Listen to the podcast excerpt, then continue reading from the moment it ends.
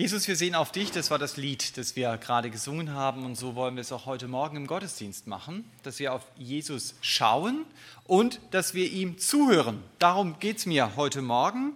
Wir haben nämlich heute Morgen die Gelegenheit, dem Herrn Jesus beim Beten zuzuhören, in den letzten Stunden, die er auf dieser Erde verbringt. Der Apostel Johannes hat geleitet durch den Heiligen Geist das letzte größere oder längere Gebet des Herrn Jesus mitgeschrieben. In Johannes 17 können wir das lesen. Und in diesem Gebet geht es um drei große Themen. Am Anfang des Gebetes redet der Herr Jesus mit seinem Vater über sich selber.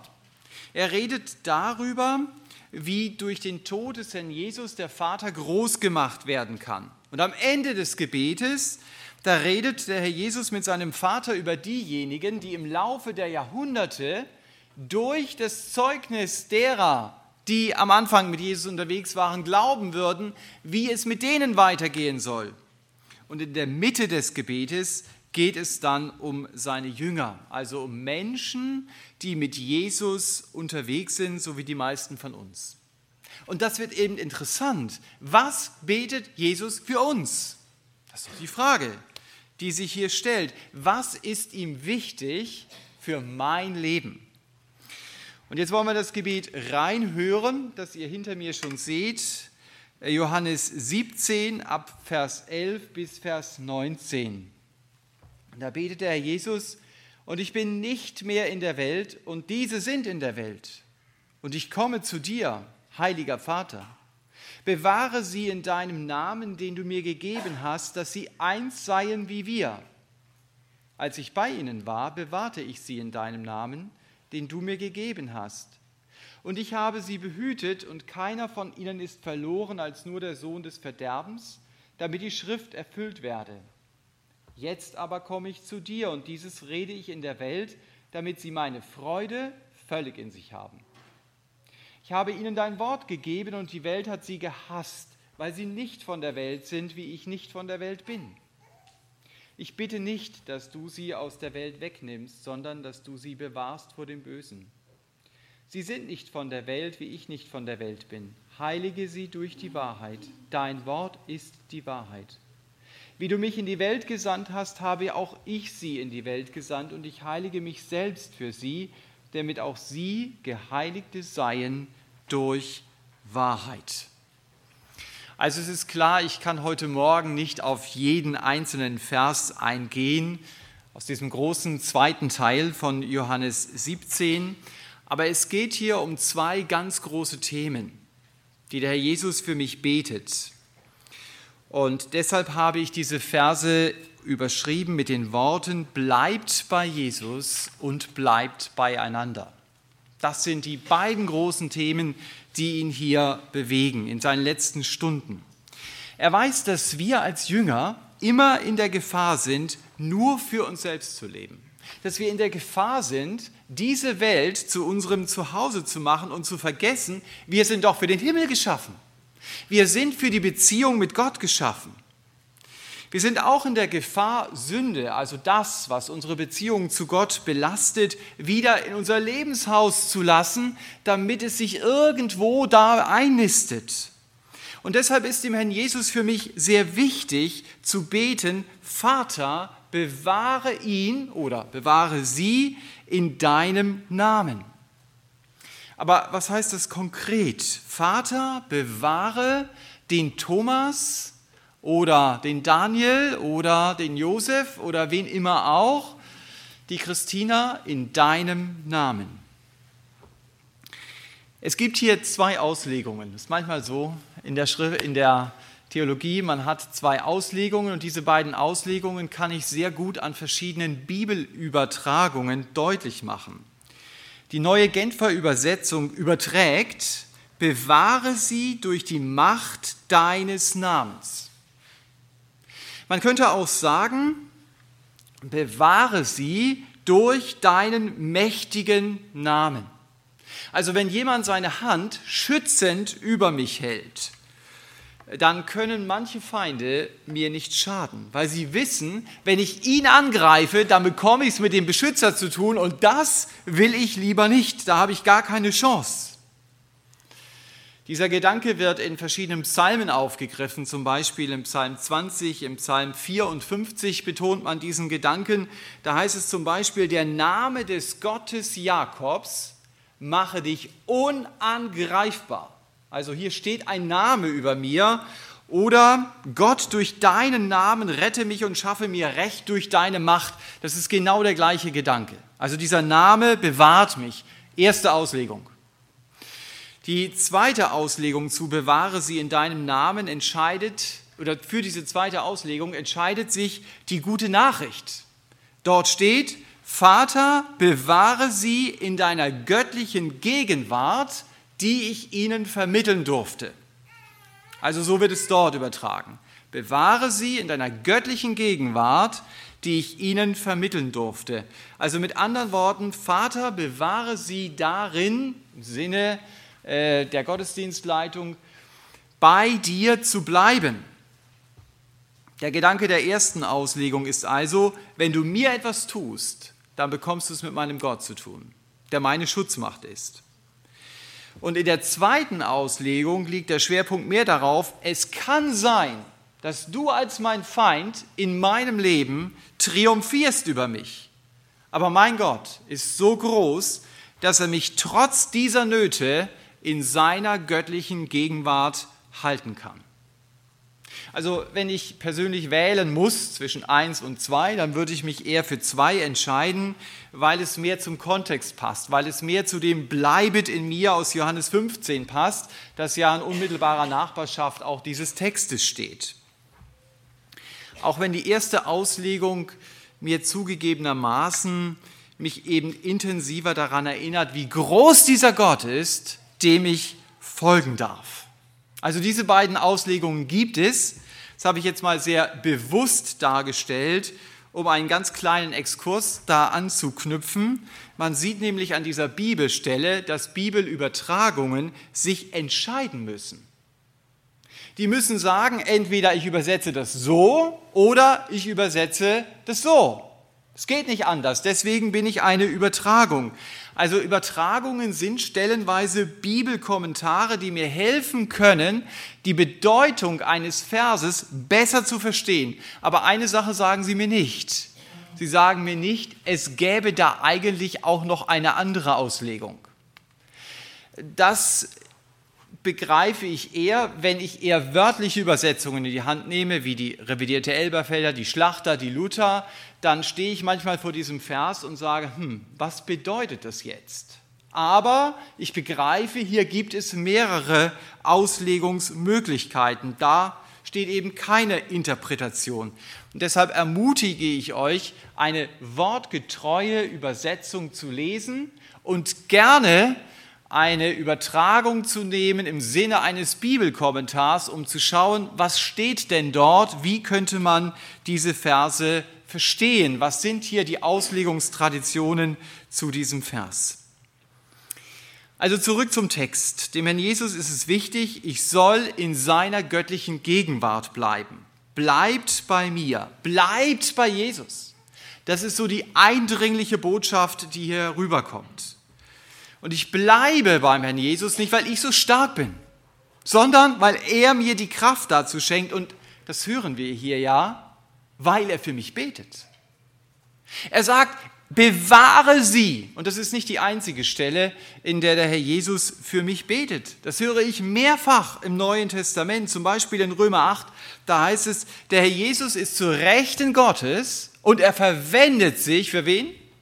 Für mich. So steht es da. Ja, er verwendet sich für sie.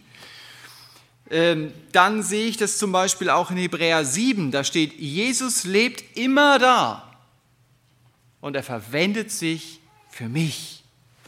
1. Johannes 2 macht es mir deutlich, er ist mein Beistand, er ist mein Fürsprecher bei dem Vater. Um mal drei Stellen herauszugreifen aus dem Neuen Testament, die mir zeigen, Jesus betet für mich. Der Jesus betet für mich, dass ich ganz nah bei ihm bleibe. Das ist gut, dass ich das ganz sicher weiß. Deswegen brauche ich nämlich auf dem Weg mit Jesus keine Angst zu haben. Seine Gebete sind der starke Rückenwind, mit dem ich durch mein Leben segeln kann. Aber da, wo es Rückenwind gibt, da gibt es manchmal auch Gegenwind. Und von diesem Gegenwind redet der Herr Jesus hier auch. Er sagt ab Vers 14, redet er von der Welt, die mich hasst, weil ich nicht von der Welt bin. So könnt ihr es da lesen.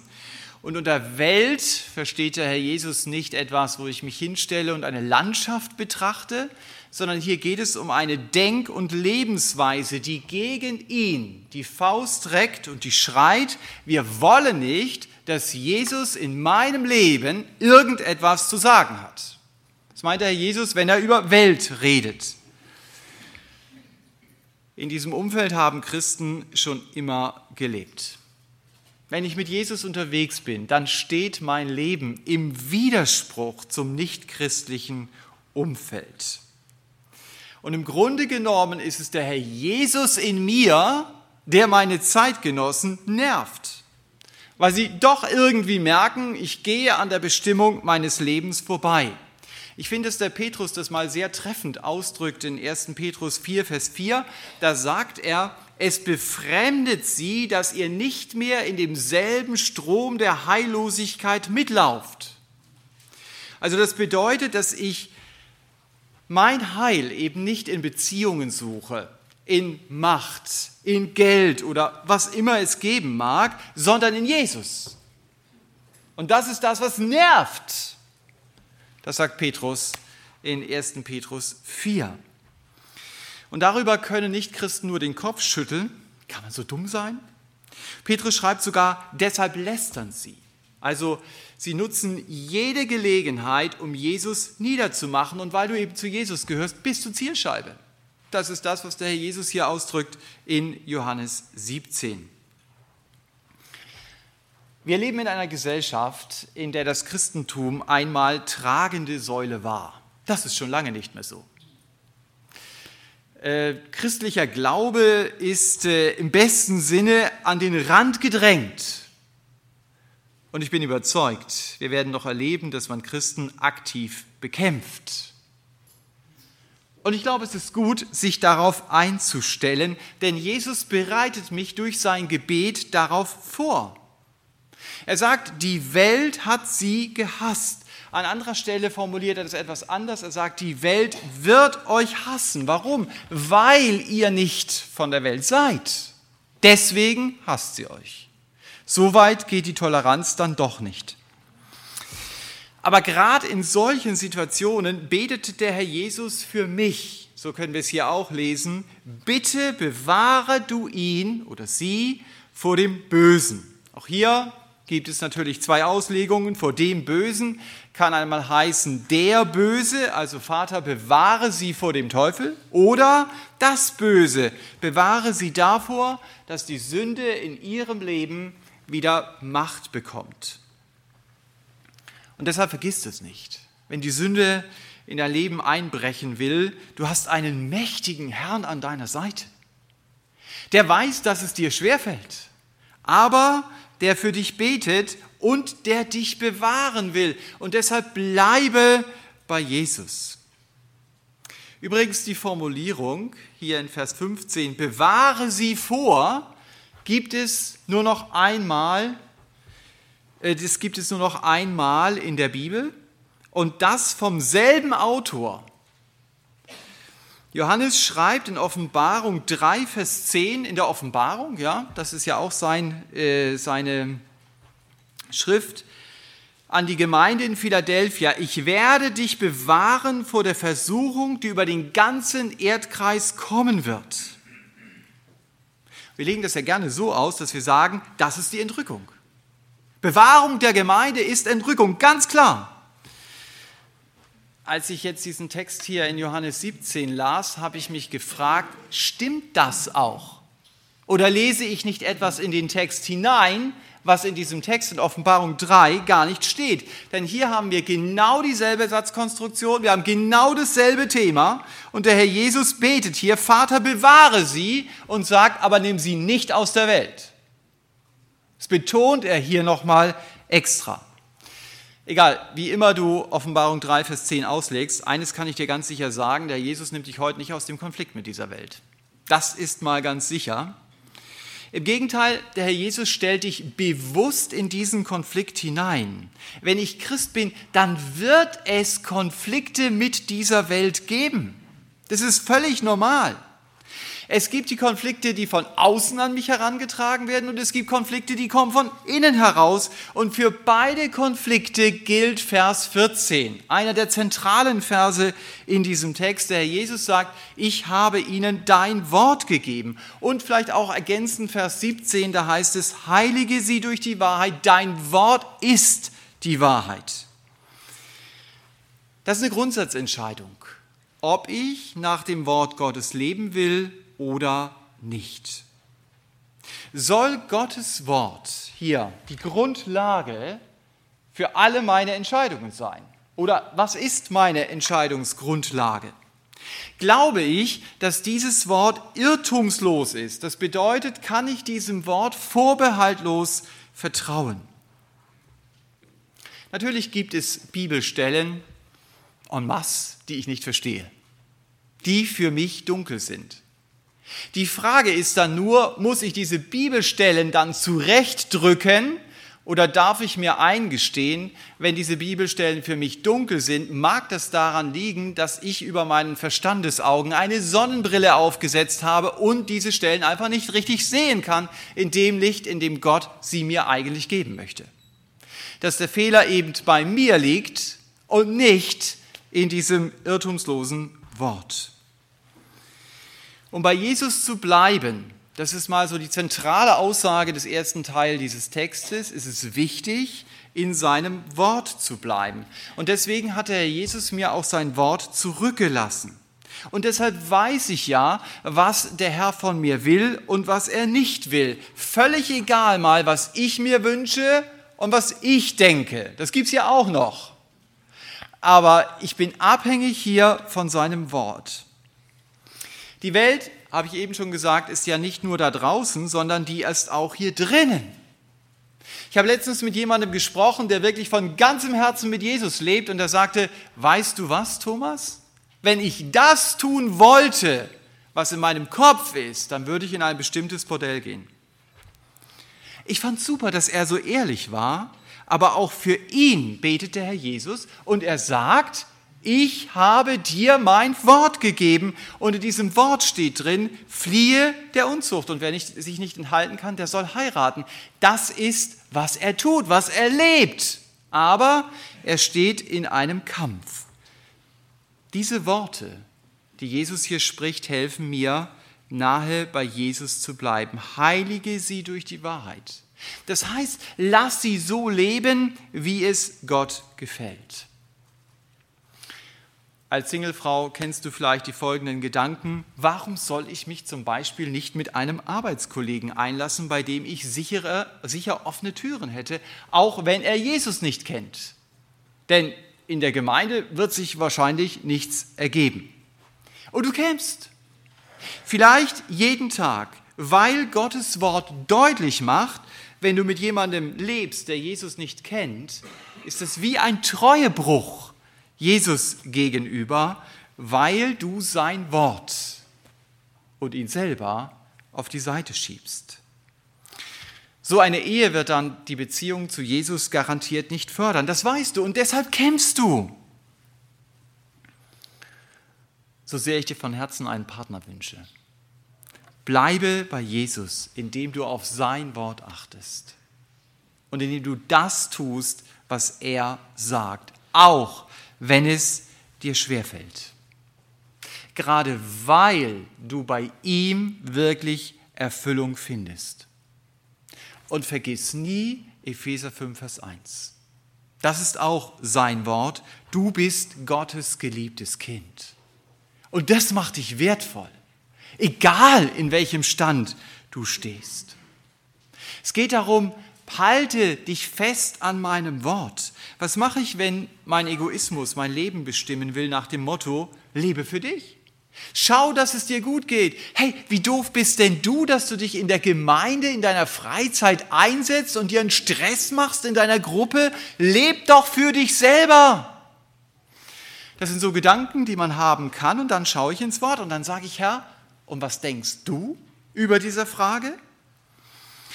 Und dann sehe ich, dass der Jesus sagt, ich bin nicht gekommen, dass man mir dient, sondern ich bin gekommen, dass ich diene dann sage ich, Herr, danke, es hilft mir, neu zu begreifen, was deine Gedanken sind. Der Jesus ist in der Versuchung, in der der lebendige Teufel ihm entgegengetreten ist, immer wieder auf das Wort zurückgekommen. Hat immer wieder gesagt, es steht geschrieben. Und genau so darf ich es auch machen. Genau das darf ich auch tun, dass ich immer wieder neu deutlich mache, es steht geschrieben. Ich habe keine andere Waffe gegen die Welt in mir. Dann gibt es ja noch die Welt, die außerhalb von mir ist. Ich habe schon eben gesagt, als Nichtchrist werde ich dann angegriffen, weil ich als Christ lebe. Dann finde ich es ganz wichtig, mit denen, die mich angreifen, zu sprechen, einfach mal zu hören, wie sie denken. Timothy Keller hat mir hier sehr geholfen. In einem seiner Bücher, das demnächst auf Deutsch übersetzt wird, macht er deutlich, wenn Leute sagen, ich glaube an nichts, dann stimmt das nicht. Er hat fünf Bereiche, wo er versucht deutlich zu machen, Menschen, die nicht an Gott glauben, im Zentrum ihres Lebens, gehen von fünf Grundsätzen aus, an denen sie festhalten. Das ist ihr Glaubensbekenntnis. Und er sagt, rede einfach mal mit den Leuten über das Glaubensbekenntnis, das sie ganz fundamental in ihrem Leben haben. Weil dieses Glaubensbekenntnis teilweise auch widersprüchlicher ist. Jedenfalls ist das Evangelium nachvollziehbarer. Das kann ich natürlich versuchen. Ich kann es nicht Christen versuchen, deutlich zu machen, was sie eigentlich glauben. Und ich kann ihnen sagen, und das ist meine tiefe Überzeugung, dass Jesus mir viel mehr gibt. Vielleicht werden sie durch diese Gespräche nachdenklicher werden. Aber es kann auch sein, dass sie viel ablehnender sind. Rein aus Protest, weil ich dir kein Recht geben will, deswegen muss ich dagegenhalten. In letzter Konsequenz werde ich immer sagen müssen, ihr ahnt es schon, ich glaube diesem Wort und ich folge Gottes Wort. Dazu hat der Herr Jesus mir sein Wort gegeben. Wir merken es ja, dass viele Dinge, die in unserer Gesellschaft klar waren, beginnen wegzubrechen.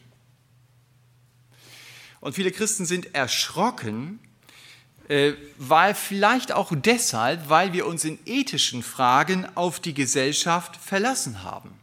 So sehr, dass wir manche Dinge von der Bibel gar nicht durchdacht haben. Ein gutes Beispiel war für mich eine ältere Stellungnahme der Deutschen Evangelischen Allianz. Zitat, wir wenden uns außerdem gegen Versuche, gleichgeschlechtliche Lebenspartnerschaften der im Grundgesetz herausgehobenen klassischen Ehe gleichzustellen. Zitat Ende. Ich kann diesen Satz voll unterschreiben. Vielleicht muss man den auch in einem öffentlichen Papier so schreiben. Vorher war sogar die Rede von einer maßgeblichen Ethik für unseren christlichen Glauben. Ich finde es aber trotzdem schwierig, wie es hier steht. Denn ihr habt es gemerkt, das ist festgemacht am Grundgesetz. Und das Grundgesetz, das dürfen wir auch noch lernen, äh, das kann man ändern mit einer Zweidrittelmehrheit, gar kein Problem. Und dann stimmt dieser Satz schon nicht mehr. Woran mache ich meine Ethik fest? Mache ich meine Ethik fest an dem, was die Gesellschaft denkt? Der Jesus geht hier einen anderen Weg. Er sagt, ich habe ihnen dein Wort gegeben und deshalb bleib bei dem Wort. Bleib bei Jesus. Was erwarte ich denn von der Gesellschaft? Erwarte ich etwa, dass sie nach christlichen Maßstäben lebt? Dass sie nach christlichen Maßstäben zurückkehrt? Ich habe im neuen Ehre-Magazin ein paar Stellungnahmen zusammengeschrieben, die zeigen sollen, die Ehe für alle ist der Anfang einer ethischen Abwärtsbewegung. Das ist nicht das Ende. Da kommt noch eine ganze Menge mehr. Äh, das könnt ihr schon nachlesen im Internet. Also lest das Ehre-Magazin, spart ihr euch manches Nachlesen. Es gibt natürlich ein paar Argumente, warum es nicht sinnvoll ist, in ständig wechselnden Beziehungen zu leben und nicht zu lügen oder anderes zu tun. Aber es gibt auch genug Gegenargumente. Und wenn für mich nicht klar ist, Gott hat das gesagt, also ist es wahr, also lebe ich es so, weil Jesus mein Herr ist und seine Gedanken gut sind. Wenn das nicht klar ist, dann werde ich so wischiwaschi unterwegs sein, wie die Gemeinden in den ersten Kapitel der Offenbarung. Deshalb bleib bei Jesus. Er hat dir sein Wort gegeben, nimm es ernst und fange nicht an, es zu relativieren und irgendwann dann zu revidieren. Das zweite große Thema in unserem Abschnitt ist, bleibt beieinander. Vers 11 lesen wir, wir sollen eins sein. Das betet der Herr Jesus in seinen letzten Stunden. Das ist ihm wichtig, weil er weiß, Gemeinde Jesu ist nicht nur ein Club der Friedfertigen. Er will, dass seine Kinder nicht im Streit miteinander leben, sondern dass sie auch innerlich beieinander bleiben. Das ist noch mehr. Also nicht nur, dass ich äh, dein Hemd ganz lasse und dich nicht anwürge, sondern dass ich sage, okay, auch wenn ich vielleicht ganz anders bin als du, wir haben einen Herrn und wir gehen miteinander. Also wir dürfen einander auch vertrauen. Wenn ich solche Sätze lese, ihr sollt eins sein, dann ist es ganz wichtig, auf den Zusammenhang zu achten. Und ich möchte jetzt bei Einheit mal nicht so sehr vom Persönlichen ausgehen. Das haben wir in dem einen Lied, das wir gesungen haben. Ich möchte bei dir bleiben, schon verschiedenste Bereiche abgedeckt, äh, sondern ich möchte jetzt einfach mal von uns als Gemeinde ausgehen. Sie sollen eins sein. Das ist immer wieder so ein Satz, der zitiert wird und wo jeder mit ganz bösen Blicken gestraft wird, wenn er sagt, nein, bei dieser Sache mache ich zum Beispiel nicht mit. Hat der Herr Jesus, wenn er hier von Einheit spricht, gemeint, such einfach den kleinsten gemeinsamen Nenner mit anderen Gemeinden. Versuche auch die in der katholischen Kirche zum Beispiel zu gewinnen, die mit Jesus leben. Warum sind wir als Gemeinde so zurückhaltend, mit anderen Gemeinden zusammenzuarbeiten? Denken wir etwa, wir sind besser als die Leute? Oder sind wir nur übervorsichtig? Warum machen wir das so? Der Jesus betet, das wollen wir festhalten, in den letzten Stunden um Einheit. Das heißt, das ist ihm sehr wichtig und das ist auch uns als Gemeinde sehr wichtig. Wir arbeiten durchaus mit manchen anderen Gemeinden zusammen vor allen Dingen mit Gemeinden aus dem Netzwerk Evangelium für alle, auch mit Gemeinden, die gar nicht in diesem Netzwerk sind, wie die Gemeinde für Christus, auch Gemeinden, die noch ganz woanders stehen und sich in Kreisen treffen, wie zum Beispiel dem Malachi-Kreis oder der Konferenz für Gemeindegründung. Aber wenn der Herr Jesus hier von Einheit redet, dann nennt er Kriterien für die Einheit. Und das ist mir sehr wichtig. Das wird nämlich oft klein geredet und das ist eine sehr zentrale Aussage aber dieses Textes. Er nennt hier vier Kriterien, wie Einheit möglich ist. Kriterium Nummer eins, Vers 11, ist die Grundlage Gottes Name. Wofür steht dieser Name? Gottes Name steht dafür, dass Gott über jeden zornig sein muss und auch wird, der nicht an seinen Sohn glaubt. Aber Gottes Name steht auch für Rettung und Hoffnung, wenn ich an diesen Sohn glaube. Das heißt, die Grundlage jeder geistlichen Gemeinschaft ist, den Heiligen Geist zu haben. Also wiedergeboren zu sein, denn wer Gottes Geist nicht hat, der gehört nicht zu ihm, drückt Paulus zum Beispiel in Römer 8 aus. Natürlich gibt es auch, um das Beispiel aufzugreifen, in der katholischen Kirche Menschen, die mit Jesus wirklich unterwegs sind. Aber dann sind sie im eigentlichen Sinn nicht mehr katholisch. Und sie werden auch über kurz oder lang wahrscheinlich ihren Weg aus dieser Organisation herausfinden, weil sie einfach merken, das steht einfach in einer zu großen Spannung. Die Lehre und die Bibel äh, sind nicht wirklich miteinander harmonierbar. Schon in unserem Abschnitt wird ja deutlich, so fängt der Jesus hier an, heiliger Vater.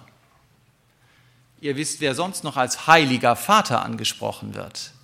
In der Bibel wird nur Gott als heiliger Vater angesprochen. Und der gleiche, der sich als heiliger Vater ansprechen lässt, sagt auch noch, ich bin Stellvertreter Christi auf Erden. Und in seiner Krone steht, er sei der große Brückenbauer. Ein Bild, das du gut für den Heiligen Geist verwenden kannst. Also hier lässt sich jemand so platzieren, dass er sich mit Titeln ansprechen lässt, die nur dem dreieinigen Gott gebühren und nicht ihm selber. Wenn ich also mit jemandem zusammenarbeiten möchte, da muss geklärt sein, ist er als jemand, der begriffen hat, ich bin von Gott getrennt, zu Jesus umgekehrt und ist Jesus wirklich der Herr in seinem Leben?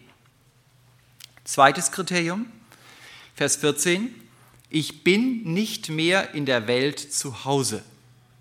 Darüber habe ich schon manches gesagt. Wovon lasse ich mein Denken prägen? Lasse ich es prägen von dieser Welt oder lasse ich es vom Wort Gottes prägen? Wenn ich mit jemandem zusammenarbeite, dann ist es ganz wesentlich, dass wir immer wieder in der Bibel nachschauen und dass wir sagen, wie ist denn das? Was denkt der Herr Jesus über diese Frage? Wie wäre das, wenn Jesus in unserem Leitungskreis wäre? Würde er uns widersprechen und würde sagen, stopp, das sind Methoden, da gehe ich nicht mit?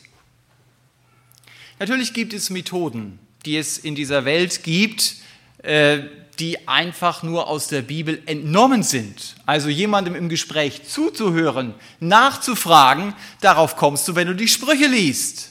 Das ist etwas Gutes, das kannst du übernehmen. Aber es gibt auch Methoden, die kannst du nicht übernehmen.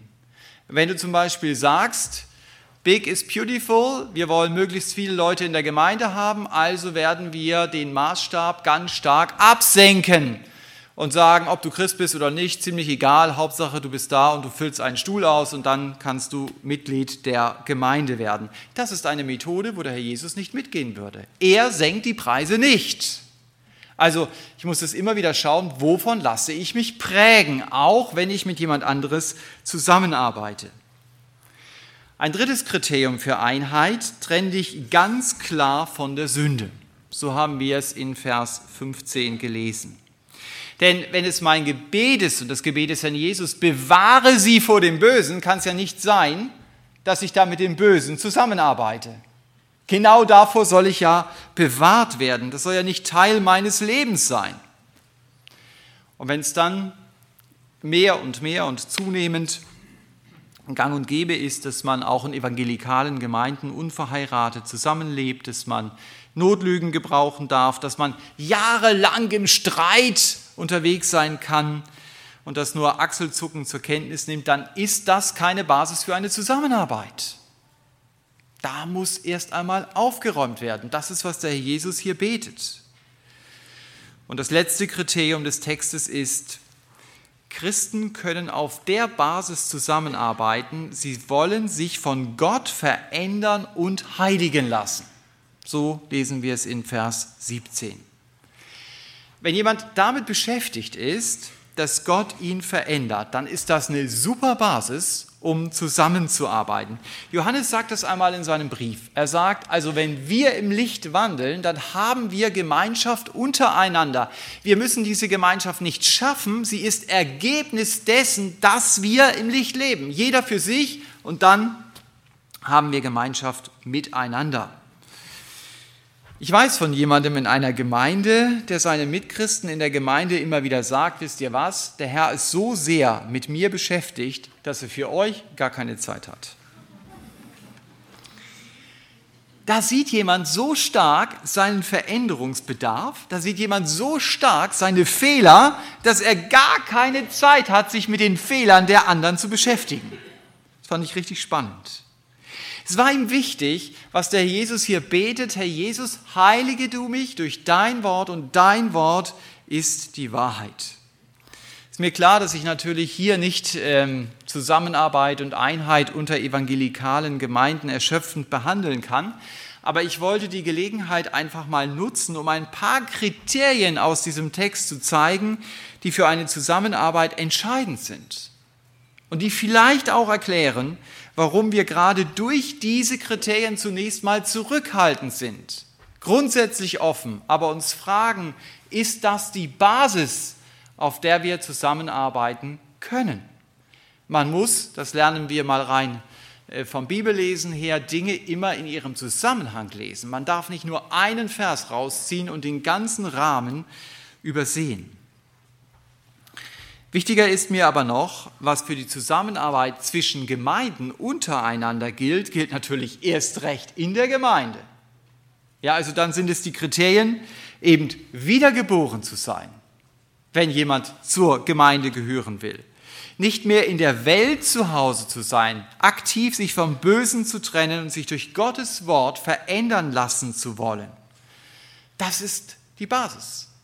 Und wenn das wirklich das Ziel ist, dann kann Zusammenarbeit geschehen. Herrn Jesus ist nicht nur wichtig, eben bleibt bei Jesus, sondern ihm ist genauso wichtig, bleibt beieinander. Klar, nicht jede Beziehung in der Gemeinde wird eine tiefe Freundschaft sein. Das muss es auch gar nicht. Da sind wir auch sehr verschieden. Aber was es sein muss, ist, dass die Beziehung zum anderen geprägt wird von einer wohlwollenden Haltung ihm gegenüber und dem Wunsch, ich möchte ein Ermutiger für den anderen sein. Dass ich mich das frage, hey, wie kann ich den anderen heute konkret ermutigen?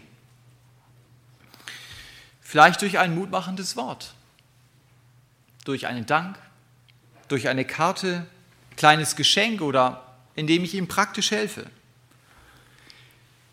Geistliche Gemeinschaft lebt aber auch nicht nur von der Ermutigung, sondern auch von der Ermahnung, obwohl es im Grunde genommen das Gleiche ist. Ermahnung ist Ermutigung, in eine bestimmte Richtung zu gehen, etwas Alternatives zu tun, als was man gerade zurzeit tut. Wobei dabei ganz wichtig ist, es muss nicht mir gefallen, was der andere tut. Das, die Frage muss man sich stellen. Hätte ich es lieber? Oder die Frage ist, wie sieht der Herr Jesus das eigentlich? Und wenn der Herr Jesus das anders sieht, dann darf ich dem anderen sagen, du, vielleicht solltest du es einfach mal anders machen. Oder ganz bestimmt solltest du es anders machen. Aber es gibt genug Dinge, die ich vielleicht nicht so gerne hätte, wo der Jesus sagt, er darf das, sie darf das. Und darauf komme ich, wenn ich das Wort Gottes lese. Und wenn das meine Grundhaltung ist, Mensch, ich möchte, dass du dem Herrn Jesus gefällst. Und wenn ich dann zu dem anderen gehe und sage, du, das ist ein Punkt, den sagt Gottes Wort anders oder gibt dir doch die Kraft dazu, das anders zu leben, ich glaube, dann kommt es auch rüber. Dann merkt der andere auch, hey, das geht ihm jetzt nicht darum, seinen Kopf durchzusetzen, sondern es geht ihm wirklich darum, dass ich Jesus gefalle. Und dann wird er merken, dass ich es aus Liebe gesagt habe, auch wenn es mich etwas gekostet hat. Das ist nicht immer so, äh, dass Leute, die andere ermahnen, das so locker aus dem Ärmel schütteln. Ja, also manchmal braucht es wirklich Anlauf, das kostet was. Und derjenige, der es dann hört, der muss erstmal schlucken. Aber wenn ich das begreife, es geht darum, Jesus zu gefallen, dann geht es gemeinsam weiter. Einheit heißt nicht, ich bin immer derselben Meinung, muss immer dasselbe denken, was du meinst, oder du musst immer die Klamotten tragen, die ich trage, bloß nicht, äh, sondern es muss keine Uniformität sein. Es darf verschieden sein. Aber ich habe denselben Herrn, ich habe dasselbe Wort, ich habe dasselbe Ziel und zu diesem Ziel hin ermutige ich den anderen und er hoffentlich auch mich. Und deshalb sind wir gemeinsam unterwegs auf dem Weg zum Himmel mit der Sehnsucht, uns durch Gottes Geist verändern zu lassen. Und ich wünsche uns, dass auch in dieser Woche das Gebet des Herrn Jesus Auswirkungen in unserem persönlichen und in unserem Leben als Gemeinde, also in unserem gemeinsamen Leben hat. Bleibt bei Jesus und bleibt beieinander. Amen.